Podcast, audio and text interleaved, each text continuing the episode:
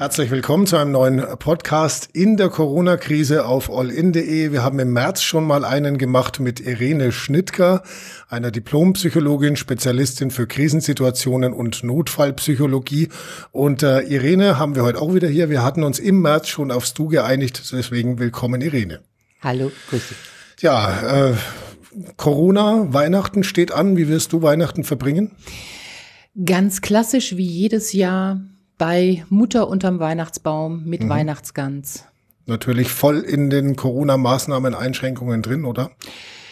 So relativ. Wir müssen mal gucken. Ich werde in Dortmund sein, äh, wie dann Stand 24. Ähm, die, die Ausgangsbeschränkungen sind. Im mhm. Moment gibt es noch keine in Dortmund. Das heißt, ich könnte mit Muttern durchaus noch bis zehn, halb elf äh, gemeinsam zusammensitzen. Aber ansonsten natürlich innerhalb der Regeln. Klar. Da sind wir eigentlich schon am ersten Punkt, der die meisten Leute ein bisschen verunsichert. Man weiß nicht so recht, was kommt da noch.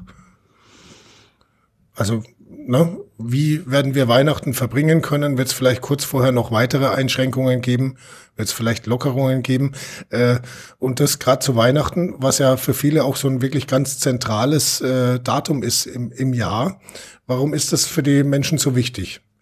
Warum ist Weihnachten so ein zentraler Punkt für viele, wo man quasi auch das Jahr über ja darauf hinarbeitet? Naja, es gibt kaum einen, einen Tag, einen Zeitpunkt, einen Termin, äh, der so ritualisiert ist und an dem wir miteinander äh, gemeinsam jedes Jahr ähnlich verbringen. Mhm. Hm? Das Weihnachtsfest, äh, das haben wir seit, äh, seit wir geboren sind, feiern wir das in irgendeiner Form. Und ähm, worüber wir ja auch letztes Mal gesprochen haben, auch in der Krise, dass Rituale ganz wichtig sind, dass mhm. Vertrautes ganz wichtig ist. Äh, so ist es auch jetzt wichtig. Äh, wir haben wieder einen Termin, der jedes Jahr ist, der gleich ist, den wir in vielem gleich gestalten können. Mhm. In manchem müssen wir verändern, müssen uns an die Situation anpassen reden wir wahrscheinlich gleich auch nochmal drüber, über diese Veränderung und wie wir damit umgehen. Ähm, aber es ist erstmal ein Ritual, was uns vertraut ist. Mhm. Eins, was immer wiederkehrt. Man kennt zum Beispiel genau. ja sogar die Bilder aus dem Krieg, wo Soldaten im Schützengraben schauen, wie sie noch irgendwie ein Rest Bäumchen genau. mit zwei Kerzen schmücken. Nicht mehr, dass man halt irgendwie Weihnachten halbwegs so hingekriegt hat wie sonst. Gell? Ja, und da sprichst du auch wirklich einen, einen ganz wichtigen Punkt an, ähm, dass wir, äh, dass wir unsere Rituale auch unabhängig von äußeren Veränderungen feiern können und mhm. dass, äh, dass wir uns auf das besinnen, was dem zugrunde liegt, was höher geschaltet ist und ähm, und das, was wir dann vertraut umsetzen können, also so ein Reisig, äh, der dann entsprechend geschmückt ist oder vielleicht auch ungeschmückt, aber wir tun mhm. dann so, das ist jetzt mein, äh, mein Weihnachtszweig. Ähm, es gibt in jeder Veränderung Möglichkeiten, das Vertraute auch, und wenn es nur in symbolischer Form ist, umzusetzen. Gut, jetzt kann man die meisten Rituale ja auch heuer umsetzen, Absolut. auch in der Corona-Zeit. Man kann ja. sich einen Baum hinstellen, ja. man kann eine Weihnachtsgans brutzeln, man ja. kann äh, sich gegenseitig beschenken und so weiter. Äh, Einschränkungen gibt es vor allem mal in der Anzahl der Familienmitglieder, die einen vielleicht besuchen oder mit denen man abends zusammen äh, sitzen möchte. Das ist natürlich für viele eine relativ schwierige Frage. Wenn ich mhm. jetzt eine, äh, eine Größenordnung habe von, was weiß ich, 10, 12 Verwandten, mhm. die jedes Jahr zusammenkommen, ritualisiert und ja. jetzt heuer wird das so nicht funktionieren. Wie soll man entscheiden, wer kommen darf und wer nicht?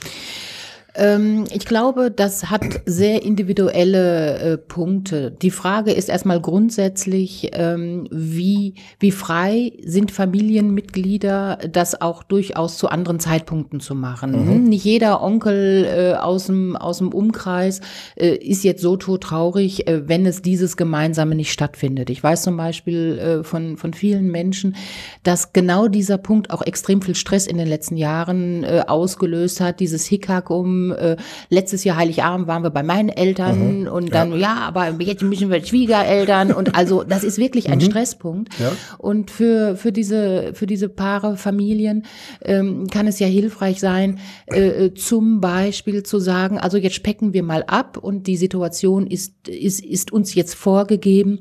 Wir bleiben vielleicht mal im kleinen Kreis mhm. und äh, werden für, äh, für, äh, für, die, für das größere Drumherum andere Lösungen Lösung finden. Entweder parallel dazu, dass man digital sich aufstellt. Hm? Ich weiß schon jetzt, äh, es gibt Stammtische, die, die virtuell ablaufen, ne? nachdem also die Männer irgendwie zunehmend in Depression gegangen sind, weil sie jeden Freitag nicht mehr äh, in, in der Kneipe sich mit ihren Kumpels treffen konnten haben die sich jetzt wirklich so, so, äh, ich weiß nicht, darf man Blitzmeeting, weiß ich, hatte ja. mir der letzte ja. genannt. Gibt noch mehr, äh, gibt noch Zoom und genau, es gibt Skype genau. Und es du, gibt ja, Teams. Du, du bist für das politisch Korrekte zuständig. Das heißt, ähm, die treffen sich mittlerweile und die haben eine Ferkelsfreude dabei, dann ihr, ihr Bier sich da äh, äh virtuell zuzuprosten. Das mhm. heißt, es gibt, es gibt für sowas Alternativen.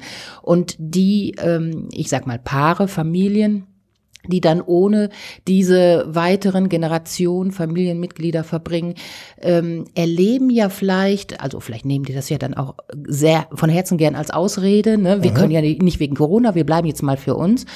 Und dann ist das durchaus ja auch mal eine schöne Erfahrung, hm, miteinander es zu verbringen. Und vielleicht wartet ja auch die, die Erkenntnis, dass, äh, dass man dann feststellt, auch Mensch, aber irgendwie fehlen sie ja doch. Ne? Mhm. Also das, das birgt ja auch durchaus viel, viel Potenzial, ähm, auch sich auf die Schliche zu kommen, was man an den anderen, die da gerade jetzt nicht leibhaftig vor einem sitzen, was da auch fehlt. Es gibt ja auch den Fall, also hatte ich selbst auch schon, dass man vor Weihnachten quasi flüchtet und am 22. in Urlaub fliegt, weil genau. man sagt, mir ist der ganze Trubel ja. sowieso zu viel. Ja. Das gibt's ja auch zumindest in anderen Jahren. Ja. Vielleicht äh, das dann heuer einfach zu Hause so abzuhalten, vielleicht auch eine ganz gute Idee.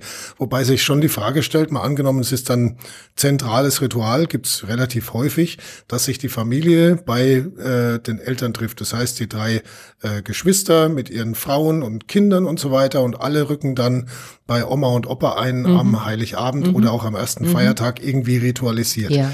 Ähm, ist es dann eine gute Idee, dass äh, die Oma selber entscheidet, wie es ablaufen soll, oder sollen das lieber alle zusammen besprechen? Das ist sicherlich äh, wichtig, dass alle das miteinander besprechen. ähm, nämlich, was ist im Moment erlaubt? Das heißt, in welchen Grenzen wird uns etwas vorgegeben? Äh, wer hat welches Bedürfnis in, in diesen Grenzen? Das kann ja sehr unterschiedlich sein ähm, wichtig ist, dass äh, für alle Beteiligten eine, eine, eine Form gefunden wird, mit der sie, äh, mit der sie gut umgehen können. Also zum mhm. Beispiel, wenn jetzt Oma und Opa sagen, ich, ich, äh, wir wollen euch aber gerne dabei haben. Und es ist klar, da können jetzt nicht zehn Leute aus der Familie wie immer äh, zusammenkommen.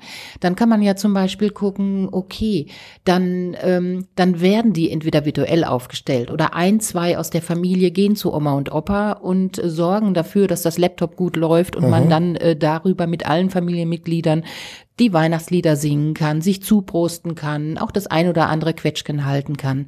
Hm, dann haben die ein, zwei äh, Menschen aus der Familie, das heißt, die haben den menschlichen Bezug vor Ort, haben aber virtuell die ganze Familie dabei. Da gibt Aha. es tatsächlich sehr viele Möglichkeiten und ich sehe auch, dass da, äh, dass da gerade jetzt die Kreativität mhm. um mich herum explodiert. Improvisieren und ja. das Beste rausholen kann ja auch Spaß machen, ne? dass das, man dann sieht, auch dass, äh, ich sage jetzt jetzt mal Oma dann sieht, so was, das funktioniert wirklich was, das ist jetzt auf einem großen Bildschirm, wie hast du das hingekriegt? Und der genau. Enkel dann auch ganz stolz drauf genau. sein kann, es ist ja dass auch er die Familie witzig. zusammenführt. Es ist ja auch witzig ist, ja. auf diese Art und Weise. Mhm. Äh, es gibt, glaube ich, einen, ähm, einen Werbespot, äh, den ich im Fernsehen gesehen habe, wo dann, äh, wo dann so eine, eine äh, Eisenstaffage angezogen mit Monitor obendrauf und dann mhm. kommuniziert man. Also das ist schon witzig. Also mhm. man kann tatsächlich das Beste draus machen. Und wie du auch sagtest, dass äh, diese, diese Improvisation äh, können gute Laune machen. Das ist ja tatsächlich auch wissenschaftlich erwiesen mittlerweile, dass, äh, äh, dass wir, dass Veränderungen uns glücklich machen, mhm. weil dann unser Hirn, also die Neurowissenschaft ist ja, ist ja ein, ein sehr aufstrebendes, eine sehr aufstrebende Zunft äh, mit den neuen Bildgebungsverfahren, da kann man einiges nachweisen. Äh, mit jeder Veränderung ist unser Hirn ja gezwungen, Datenbahnen neu zu legen. Mhm. Und ähm, in dem Moment, wo das passiert, haben wir natürlich ein, einen, ein, ein, ein Riesenpotenzial an zusätzlicher Kreativität und ein Riesenpotenzial an, an zusätzlichen Antworten, wenn, wenn Fragestellungen, Krisen, Konflikte anstehen. Mhm. Und, das, ist, das hängt es mit dem positiven Denken zusammen. Nein, nein, das, das, das ist tatsächlich eine ganz organische Geschichte, ah, okay. dass ähm, wenn wir über etwas nachdenken, also wir wissen, wenn wir wenn wir zum Beispiel im, im, im CT das äh, gucken und äh, wir zeigen Bilder, die lustig sind, dann ist das eine Areal äh, aktiviert. Wenn wir Bilder zeigen, die äh, die traurig sind, ist das andere äh, Areal aktiviert. Und in dem Moment, wo wir, da, da arbeitet äh, die die Demenztherapie auch äh, schon lange mit äh, mit diesen äh, mit Hirnjogging etc. Mhm. In dem Moment, wo wir unsere, un, unser Hirn gebrauchen, mhm. ähm, äh, Konf Konflikte, Probleme lösen, äh, Aufgaben äh, äh, machen, aktivieren wir unseren Hirnbereich und sorgen wir dafür, gerade bei Veränderung, wo wir dann auch Neues integrieren müssen, mhm. da, da können wir erkennen, dass tatsächlich im Hirn neue, neue Bahnen gelegt werden. Da gehen die Synapsen quasi auf Freude, Gen sozusagen. Genau, je mehr Bahn, umso mhm. mehr Freude, so könnte man das. Das heißt, es ist, es ist durchaus, ich sag mal, was halbwegs sogar hirnmechanisches und hat nur bedingt mit der Einstellung zu tun. Genau, genau. Ähm, ich, ich glaube, in dem Moment, wo ich vor eine, eine besondere Herausforderung gestellt werde und ich habe, ich, also ich, ich, ich, ich nenne mal so das, das Bild, äh, jede neue Hirnautobahn ist ein, eine Schublade in einem Apothekerschrank. Mhm. Und wenn jetzt, äh, wenn jetzt jemand reinkommt und sagt, hier, ich habe die und die Aufgabe, dann musst du mir helfen, äh, ich brauche Werkzeug. Wenn ich nur zwei Schubladen habe, wo was drin ist, bin ich entsprechend eingeschränkt, äh, mit einer neuen Situation umzugehen. Mhm. Äh, wenn der reinkommt und, und sagt, ich habe da dieses Problem, welches Werkzeug könnte da greifen? Und ich habe einen Apothekerschrank, wo, äh, wo in 100 Schubladen irgendein Werkzeug drin ist, werde ich immer irgendwas schnell finden, womit ich, äh, womit womit ich dieser Situation begegnen kann. Das heißt, je, je mehr ich im, im, im Hintergrund habe, je, auf, je mehr ich zurückgreifen kann, Umso schneller werde ich mit schwierigen Situationen äh, umgehen, was natürlich dafür sorgt, dass ich auch im, in meinem Leben nicht äh, in diese Einbrüche komme, weil mhm. ich mich weil ich mich überwiegend als sehr handlungsfähig empfinde. Da ist ein Problem und ich kann was tun. Mhm. Das heißt, äh, es geht nicht darum, auf Rituale zu verzichten, sondern sie mit dem Werkzeugkasten, der, der einem zur Verfügung steht, anzupassen. Für heuer jetzt mal. Absolut, absolut. Rituale sind wichtig äh, für, für unser, unser, also äh, sind wichtig für unser Gefühl für Stabilität und Wohlbefinden. Mhm. Rituale sind nicht zwangsläufig wichtig, damit wir überleben können. Das heißt, wenn wir stets in veränderten Situationen sind, haben wir sicherlich mehr Fähigkeiten, mit veränderten Situationen umzugehen. Aber das überfordert uns äh, insofern, als dass es natürlich eher stressig ist, äh, nicht auch mal diese Ruhepausen zu haben und das Vertraute zu haben. Deswegen brauchen wir das. Aber ähm, wir, wir brauchen, äh, wir brauchen die Situation, dass wir auch mit Veränderungen leben können. In Krisensituationen, so wie wir es jetzt haben, mhm. äh, findet, da sind wir, also da ist es notwendig im wahrsten Sinne des Wortes. Die Not zwingt uns dazu, wendig zu werden, mhm. flexibel zu werden. Ähm, das ist aber etwas, was letztendlich wir im Alltag auch äh, normalerweise müssten, aber zunehmend aufgrund der äh, technischen äh, Weiterentwicklung, wir sind ja wenig, immer weniger gezwungen, auch im Alltag äh, uns wendig zu zeigen. Ich mache mal mhm. so, so ein Beispiel, was mir wirklich sehr aufgefallen ist. Als ich noch Kind, Jugendliche war, und an der Straßenbahnhaltestelle stand, auf den, äh, auf den, äh, auf den Fahrplan geguckt habe, da stand dann, die nächste Bahn kommt um 14.12 Uhr. Das heißt, ich guckte auf meine Uhr und überlegte, so, wir haben du jetzt 14 zumindest Uhr. schon mal eine Uhr, ne? Ich hatte, ja, hör mal, also das ist, ähm, so wird man hier bei euch so charmant. Das ist auch ein Zeichen von, von Weihnachtszeit, aber da komme ich gleich mal später zu. Das, das können wir gleich aufgreifen. Okay. Ähm, ja, vielleicht war es auch die Sonnenuhr, die ich mir im Garten dann anbe betrachtet habe. Aber ich habe auf die Uhr geguckt und habe gesehen, okay, ich musste rechnen. Wir haben mhm. jetzt 14.10 Uhr, um 14.12 Uhr steht auf dem Plan, wann kommt es? Ich musste rechnen, aha, in zwei Minuten. Wenn ich jetzt irgendwo an, an einer Haltestelle stehe, äh, äh, sehe ich in der Regel eine Leuchtschrift, da steht äh, Bahn sowieso in zwei Minuten. Das heißt, schon, es schon wird da, einem angezeigt, es wird es einem wird, abgenommen. Es wird einem abgenommen. Das heißt, meine Hirnautobahnen sind sicherlich weniger ausgeprägt als bei den Menschen noch vor 20, 30 Jahren. Mhm. Okay. Ähm, interessanter Gedanke, wo das allerdings jetzt eher weniger greift, sind halt Situationen, ähm, bei denen äh, man äh, eingeschränkt ist in den Möglichkeiten, überhaupt keinen Handlungsspielraum hat, zum Beispiel äh, was jetzt Weihnachten Besuche in Krankenhäusern, Pflegeheimen, Seniorenheimen und so angeht. Da gibt's eine sehr strenge Regel. Ähm, nur eine Person darf besuchen und zwar mit einem negativen Test und FFP2-Maske da ähm, lässt sich relativ schwierig improvisieren. Wie sollen Familien entscheiden, wer hin darf und wer nicht an Weihnachten?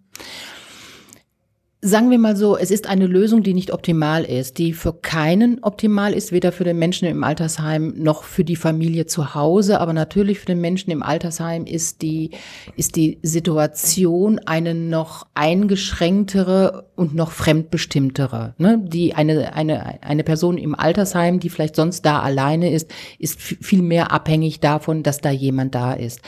Da weiß ich aber auch, dass diese virtuellen Lösungen greifen. Ich bin sehr froh und dankbar, dass man aus dem ersten Lockdown gelernt hat und äh, zumindest diese Besuchsregel aufgeweicht hat, die wir damals hatten. Mhm. Da war nämlich null Besuch, äh, auch in der palliativen Situation, das heißt in, in der Sterbephase.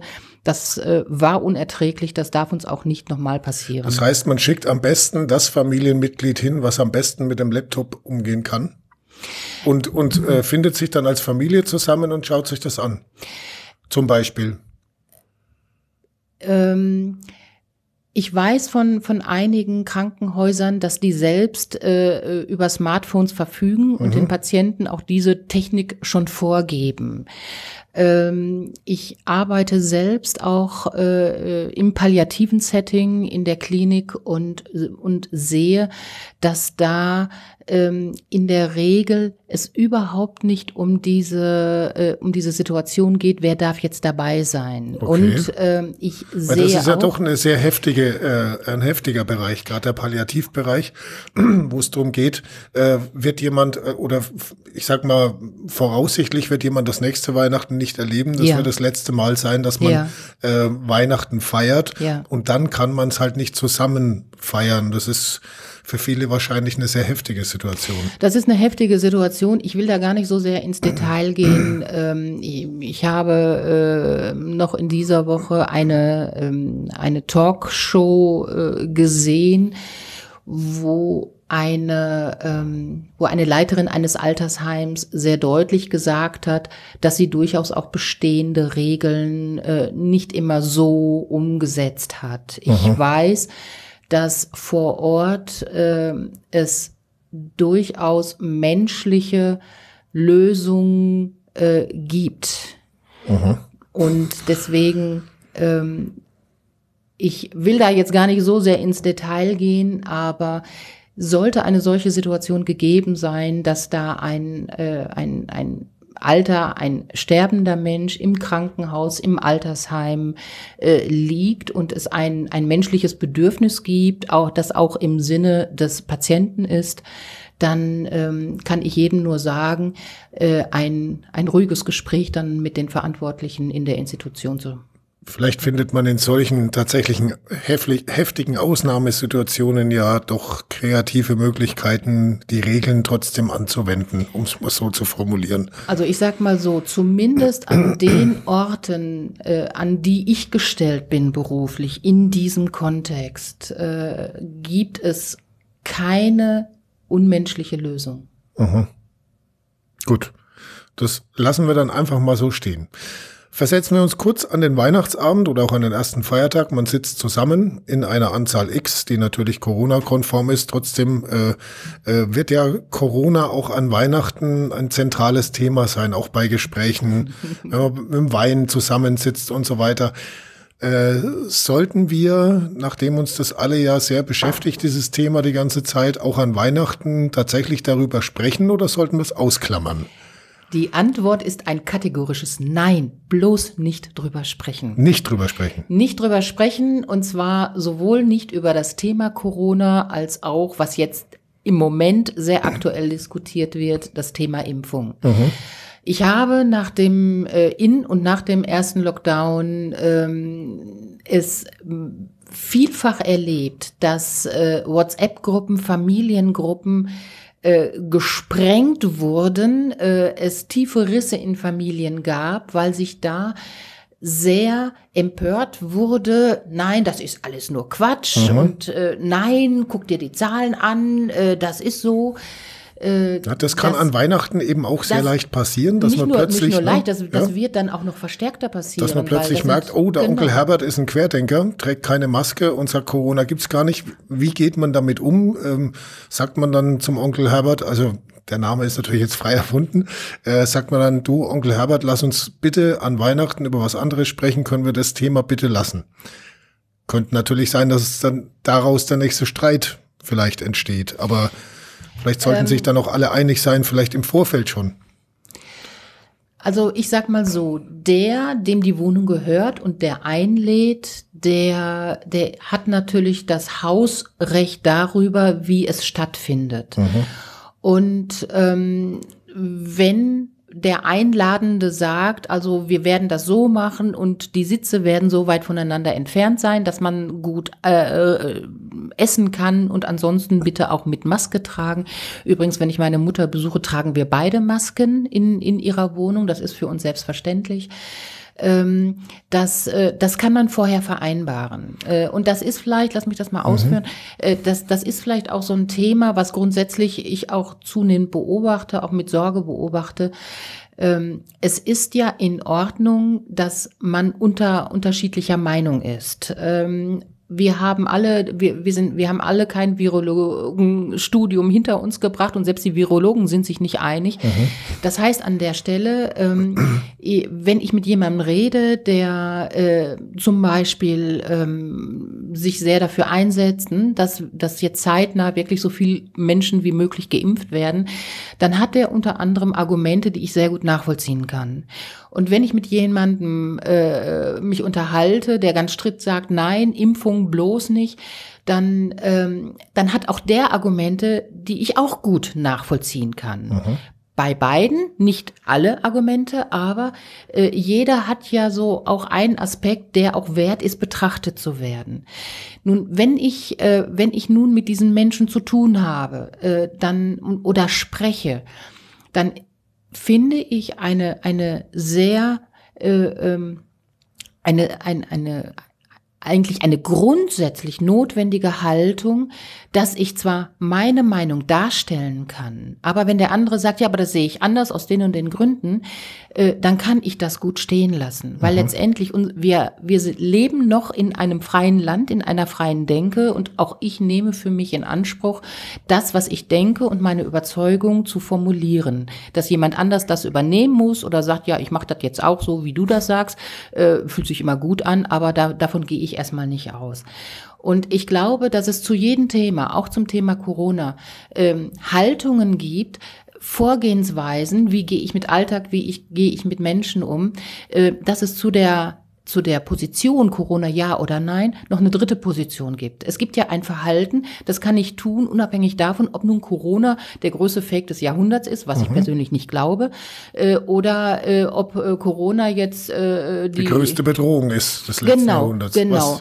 Ähm, das heißt, ähm, auch, äh, ich habe natürlich auch, auch in der Praxis, ich habe mit beiden Haltungen zu tun und äh, sehe, dass äh, dass sich, äh, dass sich Menschen in Diskussionen dann so schnell emotionalisieren, mhm. empören, es an eigene äh, Grundfeste geht, dass sie letztendlich auch den anderen oder den Respekt vor einer anderen Meinung komplett aus den Augen verlieren. Das ist auch etwas, was ich, was ich sehr auch in der, in, in, in, in, in den Medien erlebe, dass wenn jemand eine andere Meinung hat oder andere Strategien fährt, äh, als das vielleicht dann im Moment der, der, der, der Tageszeitgeist äh, nicht hergibt, dass es nicht nur um einen nüchternen Austausch von Argumenten geht, ähm, sondern es sehr schnell auch auf einer persönlichen Ebene stattfindet. Oh ja, das, das äh, erleben wir zum Beispiel jeden Tag auch äh, in unserer, auf unserer Facebook-Seite, ja. ähm, dass jetzt gerade, ich sage jetzt mal im letzten Vierteljahr hat sich das gezeigt, dass äh, Diskussionen wieder nach und nach unsachlicher werden. Wir hatten das schon mal eine Zeit lang ja. vor ein paar Jahren äh, und jetzt äh, beim, beim Thema Corona, da scheiden sich die Geister so weit, ja. dass die Leute gegenseitig eine andere Meinung als persönlichen Angriff schon genau. nehmen ähm, und zwar in beide Richtungen. Absolut. Deswegen auch dein Tipp, oder? Ja. Äh, lieber komplett ausklammern das Thema, weil äh, Ergebnis wird es eh keins geben an Heiligabend oder es, am, am ersten es Feiertag. Wird auch, es wird auch am 1. Januar kein Ergebnis mhm. geben. Also diese, diese, ähm, äh, diese Diskussionen sind überhaupt nicht zielführend, weil wir alle miteinander nicht äh, den geraden Weg da gerade sehen, sondern natürlich auch es immer wieder auch ein Versuchen, Trial and Error, ne, Versuch und Irrtum. Jetzt gehen wir, mhm. versuchen wir da was anderes anderes. Äh, warum es an Weihnachten äh, äh, komplett äh, zu, zu vermeiden ist, ist, äh, wir haben so viele emotionale Verstärker. Nochmal, diese, diese unsäglichen Diskussionen mit all den, ähm, mit all den negativen Konsequenzen, dass man sich dann wirklich auch menschlich entzweit, passiert, weil eine, eine Debatte zu, äh, zunehmend emotional geführt wird. Es wird aber schwierig werden heuer, weil wenn man sagt, okay, wir nehmen andere Themen und man äh, fragt dann, äh, den Enkel, nennen wir ihn mal Justin, hey, wie läuft's in der Schule?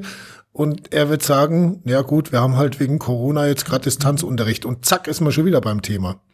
Ne? Oder man fragt ansonsten, hey, wo war die heuer im Urlaub? Und erntet wahrscheinlich einen, was soll denn jetzt die Frage?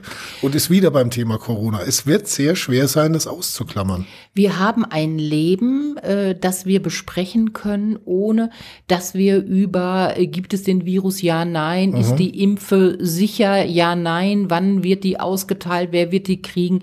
Äh, diese Themen sind ja nicht berücksichtigt. Wir haben eine Situation, also ne, du nennst äh, den, den armen Justin, dieser mhm. Name muss jetzt herhalten, äh, der jetzt sagt, ja, ich habe ich hab jetzt keine Schule mehr und, ne, mhm. ne, und jetzt äh, muss ich wieder ganz viele Blätter zu Hause ausfüllen und eigentlich versumpfe ich, weil ich ja eh nur am Computer zocke. Das heißt, äh, es es wird über dieses Leben gesprochen, aber nicht über Corona. Es wird über die Konsequenz Corona gesprochen und es ist dann egal, ob der Justin glaubt äh, äh, an, an Corona oder ob er nicht an Corona glaubt. Er hat eine Schulsituation unabhängig davon. Mit der muss er umgehen. Es erfordert aber dann von allen Beteiligten auch schon ein ziemliches Maß an Disziplin, dass man eben nicht, wenn es um Distanzunterricht geht, gleich wieder eine Grundsatzdiskussion vom Zaun bricht und sagt, ja, ja, alles wegen dem Scheiß Corona und es ist doch sowieso alles Blödsinn. Es erfordert sicherlich Disziplin, aber äh, vielleicht, vielleicht hilft es ja anfangs tatsächlich, dass man erstmal realisiert, dass das auch in eine, in eine ungute Richtung gehen würde, wenn mhm. man es so praktiziert. Ne? Dann wir, wenn, wenn wir unüberlegt in, in ein Treffen gehen und, und uns dann, ja, und dann hat der eine das da und da gelesen und der hat das und das gehört und in China und überhaupt, mhm. äh, dann ist man ja, äh, dann wird, ist man ja reflexartig mit reinbezogen. Genau. Ne? Und in dem Moment, wo jetzt auch äh, die Menschen äh, äh realisieren, kritisieren oder auch als Tipp äh, gegeben äh, bekommen, aus den und den Gründen, ist das nicht hilfreich, wenn, wenn das vertieft wird. Hm?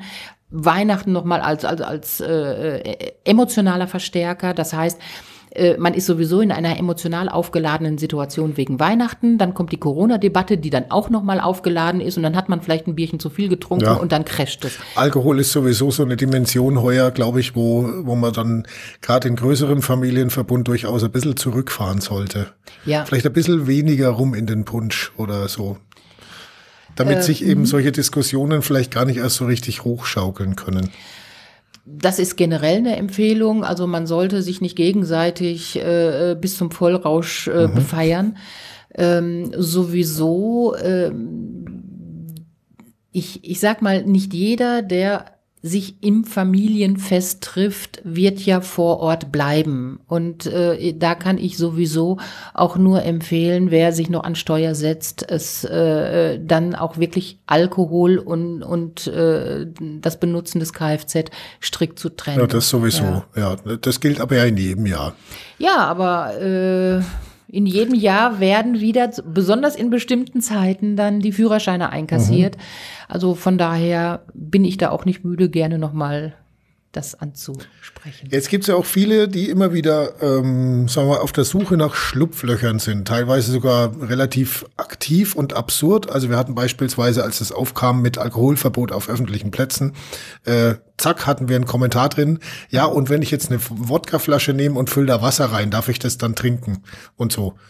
Äh, ja. ne? Äh, Wasser aus einer Wodkaflasche, ja. Wodka aus einer Wasserflasche? Nein.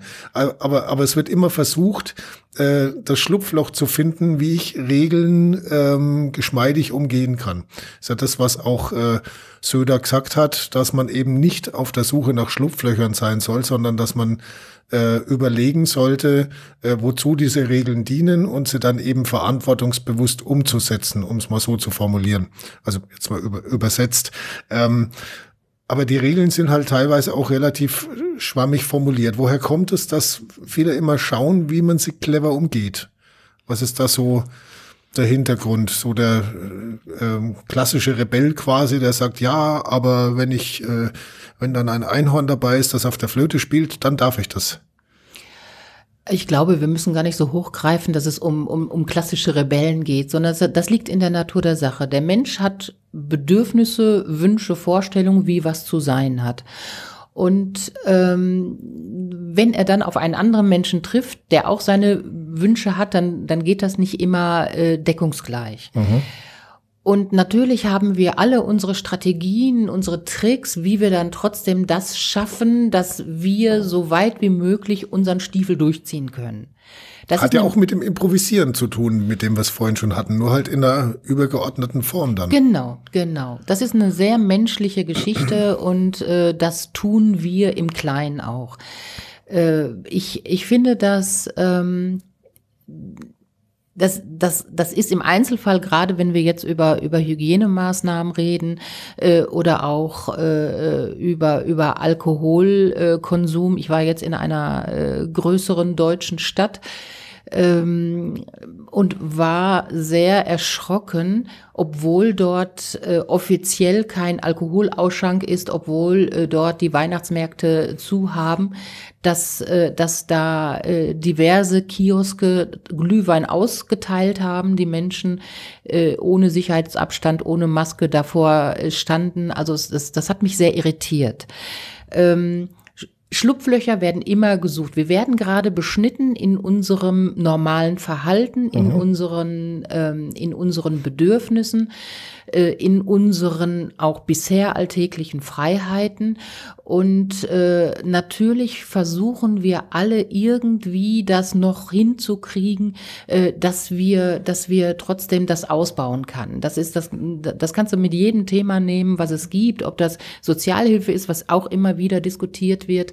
Äh, wenn ein, ein klares Regelwerk irgendwo vorherrscht, wird es immer Menschen geben, äh, die aus unterschiedlichen Gründen versuchen, das irgendwie irgendwie auch nochmal zu, zu ihren Nutzen auszunutzen. Wobei das, das, Hinterfragen an sich ja erstmal nicht, nicht verkehrt ist. Ne? Nur um das auch mal deutlich zu sagen, das Hinterfragen von Maßnahmen beispielsweise, von Einschränkungen äh, und sich seine Meinung darüber zu bilden, das finde ich gut, das finde ich jetzt nicht so gut. Ja. Das ist ja erstmal äh, nichts Negatives. Es ist nur so, dass der Eindruck entsteht, äh, wenn man sich zu viel, sage ich mal, auf Facebook zum Beispiel rumtreibt, dass es schon so das eine. Das machen wir ja. Nach, seit so, dem letzten Podcast machen wir das ja nicht mehr. So ist es. äh, dass man äh, schon eine, eine klare Differenzierung mittlerweile hat, auch in Kommentaren und so weiter, in ja, um das mal sprachlich so zu nutzen, in Schlafschafe und Querdenker. Mhm. Mal ganz grob. Mhm. Ne, so die, die einen, die alles mitmachen und mhm. hier Mainstream und ja, ja, die werden schon recht haben da oben. Und äh, die anderen, die praktisch gegen alles sind. Mhm. Also grundsätzlich mal gegen alles, was, was jetzt von der Politik kommt. Äh, also den Eindruck hat man. Natürlich gibt's äh, immer noch die ganz große Mitte, die sich ein differenziertes Bild macht und auch differenzierte Meinungen mhm. hat. Äh, die lassen sich nur halt offensichtlich in den sozialen Medien nicht so in dem Maß darüber aus. Aber woher kommt es, dass es Menschen gibt, die grundsätzlich immer gegen alles sind? Ich die glaube alles nicht, hinterfragen. Dass, ja, ja, alles hinterfragen ist ja auch nicht schlecht. Ja, so. wenn man ähm, dann alles hinterfragt, aber wenn ich dann nicht hinterfrage, was die Querdenkerbewegung sagt, sondern mich ihr einfach anschließe, bin ich ja quasi dann sowas wie das Schlafschaf der Querdenkenbewegung. Aber ich schließe mich quasi den gegen alles Leuten irgendwie an. Ja, und das erlebe ich äh, im, das erlebe ich in meinem Umkreis nicht. Ich habe auch Gespräche mit Menschen, die, ähm, die der Querdenkerbewegung angeschlossen sind ähm, erlebe die aber durchaus an dem einen oder anderen Punkt äh, differenziert. Also ähm, es, die, diese Bewegung oder, oder die Menschen, die, die zu diesen, äh, zu diesen Kundgebungen gehen, ich war selbst noch nicht auf, auf so einer Kundgebung, ähm, aber ich, ich habe durchaus von den Menschen, die mir berichten, dass sie da waren, äh, ein sehr unterschiedliches Bild. Also mhm. die kommen aus den unterschiedlichsten äh, sozialen äh, Einkommensstrukturen, ähm, haben sehr unterschiedliche Hintergründe und, ähm, und, und, und, und ich bin in der Lage, mit denen auch sehr differenziert darüber zu sprechen. Ich glaube, und das ist das, was wir gerade so angesprochen haben, wer dann trotzdem sich auch äh, jetzt über Facebook zum Beispiel an so einer Diskussion äh, äh, beteiligt, äh, das ist dann, äh, das hat diese emotionale Zuspitzung. Das hat dann auch die Zuspitzung, dass einer sagt, ich bin A und der andere sagt, ich bin B, also mhm. komplett oder ich bin äh, minus 100 und der andere sagt, ich bin plus 1000. Es gibt also nur Bayern München oder 1860, dazwischen gibt's nichts. Man ist entweder oder sozusagen.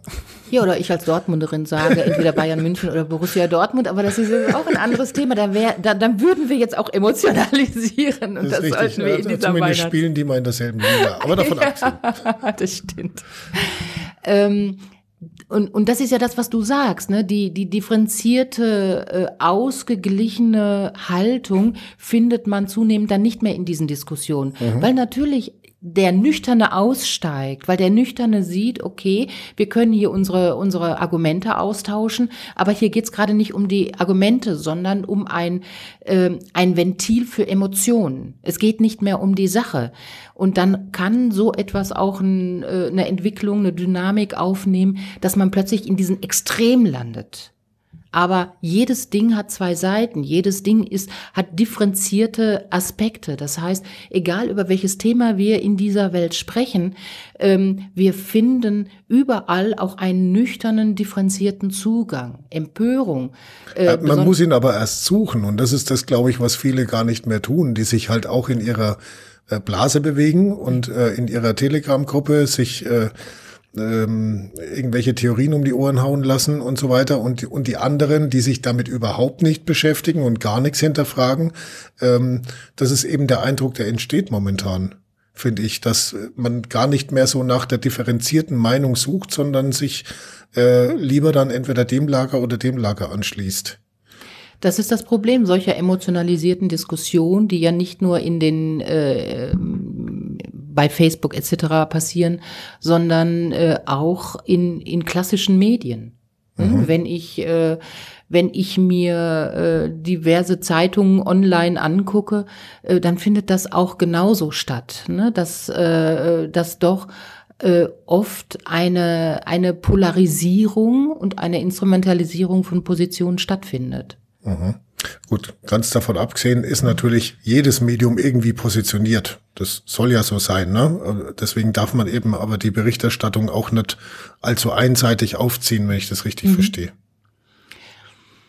Ähm, jedes Ding hat mehrere Seiten. Mhm. Und ähm, wenn ich sehe, dass gerade diese emotional aufgeladenen äh, Themen genutzt werden, äh, damit frisch eine Sau durchs Dorf getrieben werden kann, dann finde ich das gerade in den Zeiten, wo es um so viel geht, sehr schwierig. Auch um, um, um Zeiten, wo wir, wir Menschen ja einiges an Herausforderungen äh, zu bewältigen haben, mit einem veränderten Alltag, mit einer veränderten beruflichen Situation Situation, mit, äh, mit Einschnitten im finanziellen. Äh, das heißt, der, der, der Mensch ist durch die Situation, in der sich die Welt gerade äh, befindet, äh, ja in einer emotionalisierten äh, und verunsicherten Situation. Und dann wünsche ich mir nicht von, von den Medien, die ja durchaus auch mir auf der einen Seite schon auch ein realistisches Bild der Welt darstellen sollen, aber auch eine Verantwortung haben, dass dann die eine oder andere Seite noch aufgeputscht wird. Mhm. Hm, und äh, also ich habe jetzt letztens äh, äh so ein sehr emotionalisiertes, auch mit der Überschrift, äh, äh, Spahn, wann kommt endlich die, die mhm. Impfung und so. Ne? Also hat mich schon auch sehr angesprungen. Ähm, Springt übrigens in dem Moment auch die Gegenseite an, das ne? sowohl als auch. Aber letztendlich auf der anderen Seite, äh, wenn in einem Hauruck-Verfahren ein Impfstoff zur Verfügung gestellt wird und es kommen dann Nebenwirkungen, dann ist wahrscheinlich diese, diese Zeitung die erste, die dann sagt, ne, wie konntest du nur sparen, so schnell handeln und ja, nicht. Ja, ja. Hm? Und, und an der Stelle, ähm, ja, da äh, so eine Beruhigung auch, auch auf medialer Seite würde ich mir da wünschen. Ja gut, das ist natürlich aber schon auch ein schwieriges Spannungsfeld, weil eine Überschrift, die da heißt. Ein Spannungsfeld. Ja, Sparen, Doppelpunkt, eventuell kommt bald der Impfstoff. Damit lockt man halt nur mal keinen Hund hinterm Ofen vor. Ne? Ja. Das ist schon recht schwierig. Kommen wir zurück auf Weihnachten. Sehr emotionales Fest. Gibt ja durchaus äh, einige Menschen, die auch unter den Einschränkungen besonders leiden. Sagen wir zum Beispiel Gastwirte. Ja. Ne, wo man sich immer fragt, ja. Menschenskind, also nach, nach meiner äh, Wahrnehmung, sage ich mal, dafür, dass viele auch schon zumachen mussten, insolvent sind und so weiter, äh, kommt von denen selber eigentlich äh, immer relativ wenig Aufschrei. Ähm, also man, zumindest wird's nicht so richtig äh, gehört, dieser Aufschrei. Jetzt, wenn äh, Existenzen bedroht sind, tatsächlich äh, auf dem Spiel stehen und so weiter, soll man das dann wirklich an Weihnachten dann ausklammern? Der, also wenn ich tatsächlich in dieser Situation bin, es geht mir schlecht, die Familie ist da, sie könnten mich auffangen, weil reinfressen, in sich reinfressen ist ja eben auch falsch. Das ist ja auch oftmals nicht also so. Ich, ich muss ähm, ja nicht so tun, als ob es mir gerade gut geht, nur damit nicht über Corona diskutiert wird. Das ist richtig. Und, und doch findet der Alltag äh, äh von Gastwirten auch außerhalb dieser Situation statt. Was ich also äh, konkret äh, äh bei den Hoteliers Gastwirten sehe, die ich, die ich persönlich kenne, ist, dass die sehr ähm, ähm, dass die, dass die sehr unterschiedlich mit umgehen. Also mhm. die haben ihre Phasen der, äh, der totalen Verzweiflung. Ähm, die haben aber auch äh, gerade, es, es geht ja um Selbstständige, mit äh, in der Selbstständigkeit äh, ist man schon eher gezwungen, immer mal wieder auch auf Veränderungen zu reagieren. Das heißt, bei, bei vielen Selbstständigen findet da jetzt auch ein kreativer Prozess statt. Das okay. heißt, die gucken natürlich auch, wie kommen wir irgendwie klar, äh, was können wir umsetzen. Gerade, gerade äh, die Gastronomie hat ja äh, Hygienekonzepte extrem gut umgesetzt. Ähm, die haben ja mit, äh, ähm, mit den, mit, wie sie die, die, die, die die, die Leute geleitet haben und einer durfte nur in eine Richtung. Äh, die Tische wurden auseinandergesetzt. Ähm, ich weiß, dass die, äh, dass einige äh, Hoteliers äh, schon auch die, die Finanzspritzen bekommen haben. Mhm. Und dass die natürlich äh, jetzt auch mit spitzer Feder, die sind jetzt am Rechnen. Da ist eine Veränderung und äh, wie reagieren wir jetzt drauf? Wie, wie stricken wir unseren Betrieb um, dass wir klarkommen? Kurzarbeit äh, wird, da werden, müssen vorgestrickt werden, aber es wird ja auch dann äh, übernommen. Das heißt, ja, es ist eine schwierige Situation, aber ähm, ich erlebe, ich erlebe Menschen sehr äh, leidensfähig an der Stelle und äh, auch die kleinen Nischen nutzen, wo sie Einflüsse haben. Das heißt, es ist keiner nur verzweifelt. Mhm. Wobei der Gastwirt an sich, hast du ja schon richtig gesagt, äh, sowieso aufgrund seines Berufs einer ist, der eh zum Improvisieren neigt. Ne? Also ja. man muss ja trotzdem sowieso immer auf alles Mögliche ja. reagieren. Vielleicht ist es auch so eine Berufsgruppe, der es vielleicht in Teilen zumindest ein bisschen leichter fällt, auf solche Dinge auch zu reagieren. ohne dass man gleich in den totalen Blues verfällt. Ähm, wir hatten zum Beginn des ersten Lockdowns schon ein äh, ausführliches Gespräch, einen Podcast, der lohnt sich übrigens jetzt immer noch, sich mal anzuhören. Äh, da ging es unter anderem eben auch um äh, Auswirkungen von Vereinsamung und so weiter. Wenn du jetzt so auf dieses Jahr zurückblickst, hat sich da das ein oder andere bewahrheitet, was wir da versucht haben vorauszusehen? Also sprich, dass es mehr Depressionen gibt, mehr ähm, Leute, die äh, in sich gekehrt sind und vereinsamen und so? Ähm,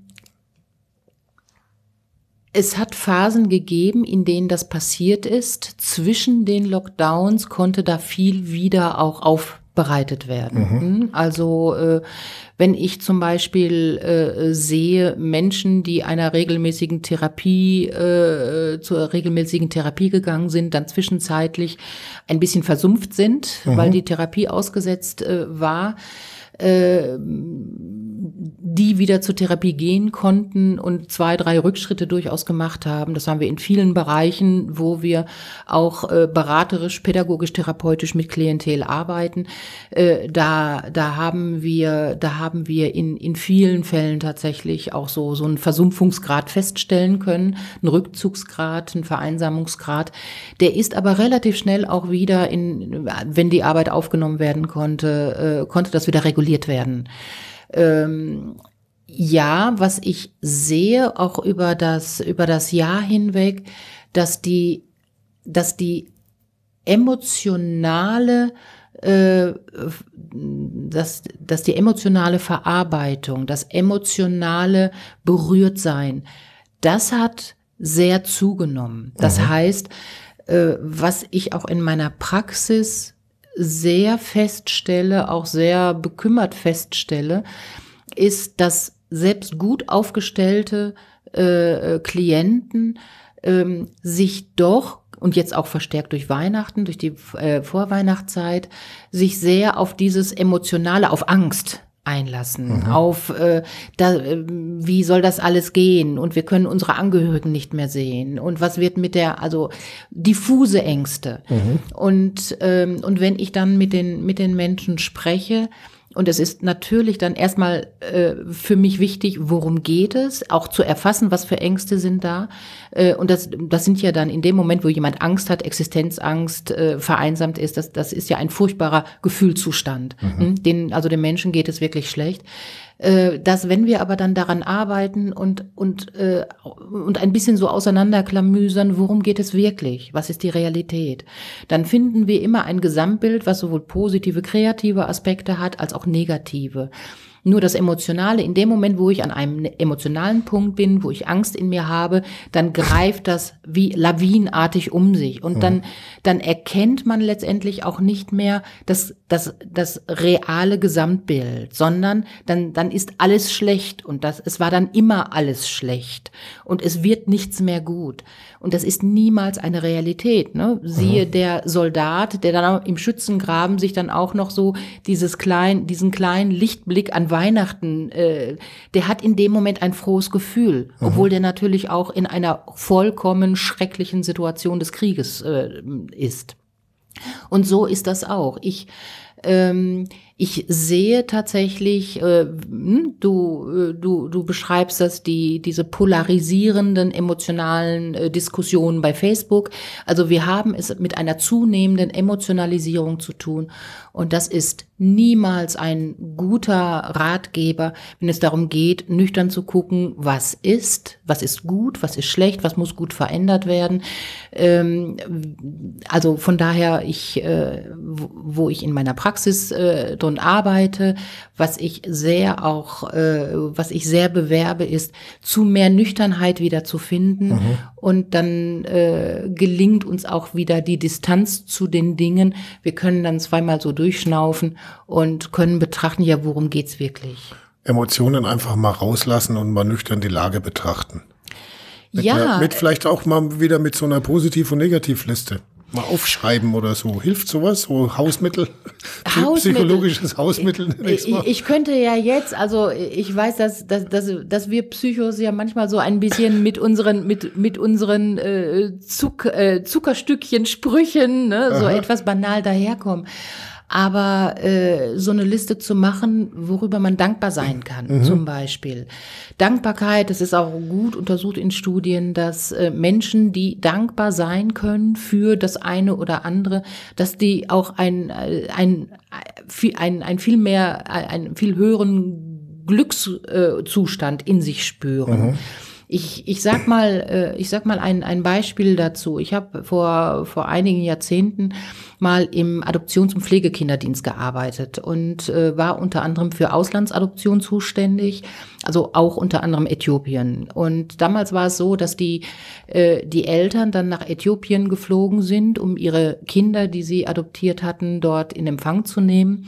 Und was mir alle Eltern äh, wirklich äh, alle, wie sie da waren, was, was die mir unabhängig voneinander im Nachgang berichtet haben, war, als die in Addis Abeba aus dem, aus dem Flugzeug äh, stiegen und dann über diese, diese Sandpisten in, ins Hotel gebracht wurden, da waren, hatten sie zwei Eindrücke. Der erste Eindruck war, dass die, dass die ko komplett geschockt waren über die Armut, die sie gesehen haben. Also mhm. nicht nur, dass das äh, natürlich dann Straßen waren, die aus, aus, aus unserer Vorstellung, das Wort Straße ja. nicht äh, verdienten.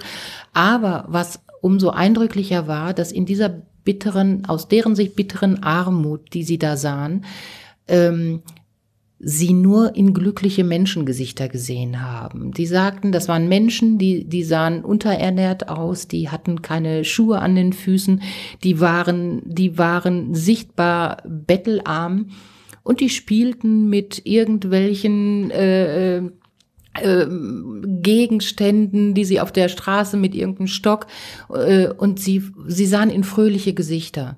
Und äh, die kamen sehr, sehr nachdenklich wieder äh, nach, äh, nach Deutschland zurück, äh, weil sie sagten, dass das hat uns auch, äh, das hat uns beschämt, weil wir haben so viel und wir gehen hier missmutig durch die Gegend mhm. und können es nicht sehen. Und diese Menschen, die im Außen für uns betrachtet den Horror haben. Das ist halt, die, das ist halt auch eine große Verlustangst, die viele Menschen immer in sich spüren. Ne? Jetzt habe ich das alles schon und jetzt möge bitte keine Situation kommen, die mir irgendwas davon wieder wegnimmt. Dann ja, könnte es mir ja schlechter gehen. Dieses Beispiel, äh, an diesem Beispiel sieht man, dass es tatsächlich komplett unabhängig ist von, von äußeren mhm. Begebenheiten.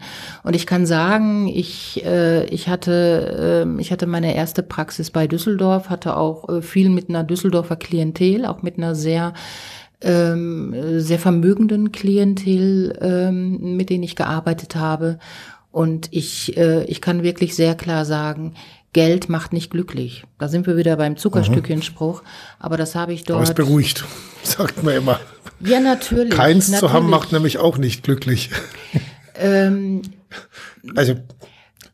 Das, es, es beruhigt insofern, aber es ist eine, es ist eine, ein, ein, ein, eine Scheinsicherheit. Mhm. Denn ähm, letztendlich das, was uns glücklich macht, also als ich jetzt mit meiner Mutter zum Beispiel gesprochen habe, ne, wie machen wir Weihnachten, ähm, und wir auch nicht wussten, wie werden sich jetzt auch die aktuellen Regeln, äh, kriegen wir noch Essen oder nicht, weil die, die Gans machen wir natürlich nicht selber, die holen wir ab, wir machen es uns mhm. ganz bequem.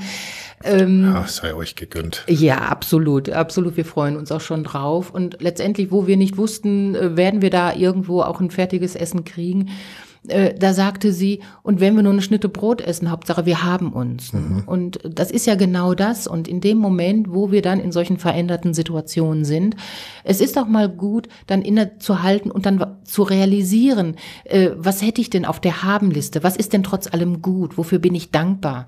Hm? Ich bin, ich bin dankbar. Ich habe jetzt natürlich ne, kein Fitnessstudio, ich mhm. habe Rücken, äh, komme jetzt auch mit extra Schmerztablette hier an. Aber ich bin dankbar, dass es diese Schmerztablette gibt, weil ich merke gerade meinen Rücken nicht. Ne? Mhm. Wir können hier gut reden. Ich bin für vieles dankbar. Und ähm, ich plädiere nicht dafür, dass wir uns äh, positiv irgendwas äh, vorreden. Es gibt, es gibt wirklich äh, ganz schwierige Aspekte gerade in unserer, in, in unserem Alltag. Auf jeden Fall. Und darüber müssen wir auch sprechen, auch äh, wie wir damit umgehen. Aber es gibt auch noch Aspekte, die gut sind, die unverändert gut sind und die auch zukünftig vermutlich gut gehen. Das ist ein gutes Stichwort. Was mich nämlich noch interessieren würde, ist ähm, die äh, psychologische Dimension dessen, was momentan auch so in der Politik und so vor sich geht, dass man äh, die einen sagen, ja, auf jeden Fall maximal bis zum 10. Januar. Die anderen sagen, dann kommt auf jeden Fall die dritte Welle und das wird weitergehen bis Ostern. Und wieder andere, heute habe ich zum Beispiel gehört, dass äh, bis spätestens, äh, weiß ich, 16. Juni, glaube ich, feststehen muss, äh, ob das Oktoberfest stattfindet äh, und, und es da schon wieder Diskussionen gibt und so weiter. Wie weit im Voraus sollte man denn momentan gedanklich mit, mit Lockdowns planen? Von Seiten der Politik? Ist es psychologisch oder äh, für, für, für die Menschen hilfreich, wenn man ihnen ehrlich sagt, oh, ich glaube, das wird nichts bis Ostern? Oder ist es psychologisch nicht vielleicht sogar besser, wenn man sagt, ja, keine Ahnung, schauen wir mal, noch weiß man nichts? Äh, oder dass man sagt, nee, auf gar keinen Fall. Was, wie, wie, wie ähm, sollte man damit umgehen? Also wenn es eine in Stein gemeißelte Wahrheit darüber schon gäbe, dass der Lockdown bis zum, was weiß ich, März, sag ich mal, gehen mhm. müsste, ähm, dann macht es psychologisch Sinn, natürlich häppchenweise das erstmal auch äh, ein, äh, dass jeder sich dran gewöhnen kann an den okay, Gedanken. Also nicht gleich mit der vollen Wucht. Äh, Insofern macht es die Politik momentan so gesehen richtig, auch wenn man sich manchmal dann natürlich fragt, Nein, ich glaube, warum haben sie es nicht gleich gesagt, wenn sie es eh die Situation mit der Politik ist, dass die auch auf Sicht fahren, weil mhm. die es letztendlich, die können, ich glaube nicht, dass irgendeiner äh, schon genau weiß, bis wann äh, Freitag dem dem, was weiß ich, 24. Mhm. Ich habe jetzt ne, irgendein Datum.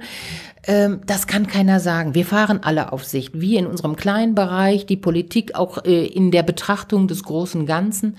Und ähm, also ich persönlich rechne mit einem Lockdown über, über den 10., 11. Januar hinaus. Aber letztendlich, wir fahren auf Sicht und wir werden das sehen. Wir werden es den Umständen an, anpassen.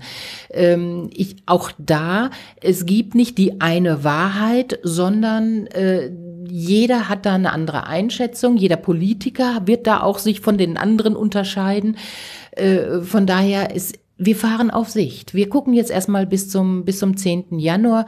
Was ich für mich äh, schaue, ist, ne, wie wir das gerade so an, angedeutet haben, es gibt eine Position Hop oder Top, aber es gibt noch eine dritte Position dazu. Das heißt, wie muss ich mein Leben stricken, aufstellen, organisieren, unabhängig davon, ob jetzt 10. Januar äh, äh, wir wieder äh, in, die, in die Freiheit gehen oder nicht. Das heißt, mit berücksichtigen, es kann sein, dass es noch weitergeht, aber wir können können ja unser kleine, unsere kleine Lebensstruktur äh, so aufstellen, dass es erstmal auch unangetastet ist.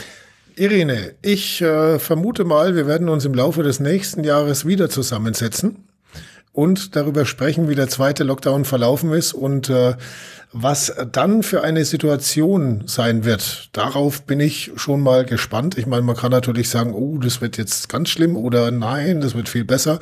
Wir werden sehen, so ganz in deinem Sinne. Wir äh, leben dann auch weiterhin quasi in der Lage äh, und improvisieren dann auch, was das Thema in etwa einem halben Jahr angeht. Ich würde mich freuen, wenn wir dann wieder einen Podcast zusammen machen könnten ähm, und nehmen als äh, wichtigsten Tipp aus äh, den letzten, was haben wir jetzt mittlerweile, aus der letzten knappen Stunde.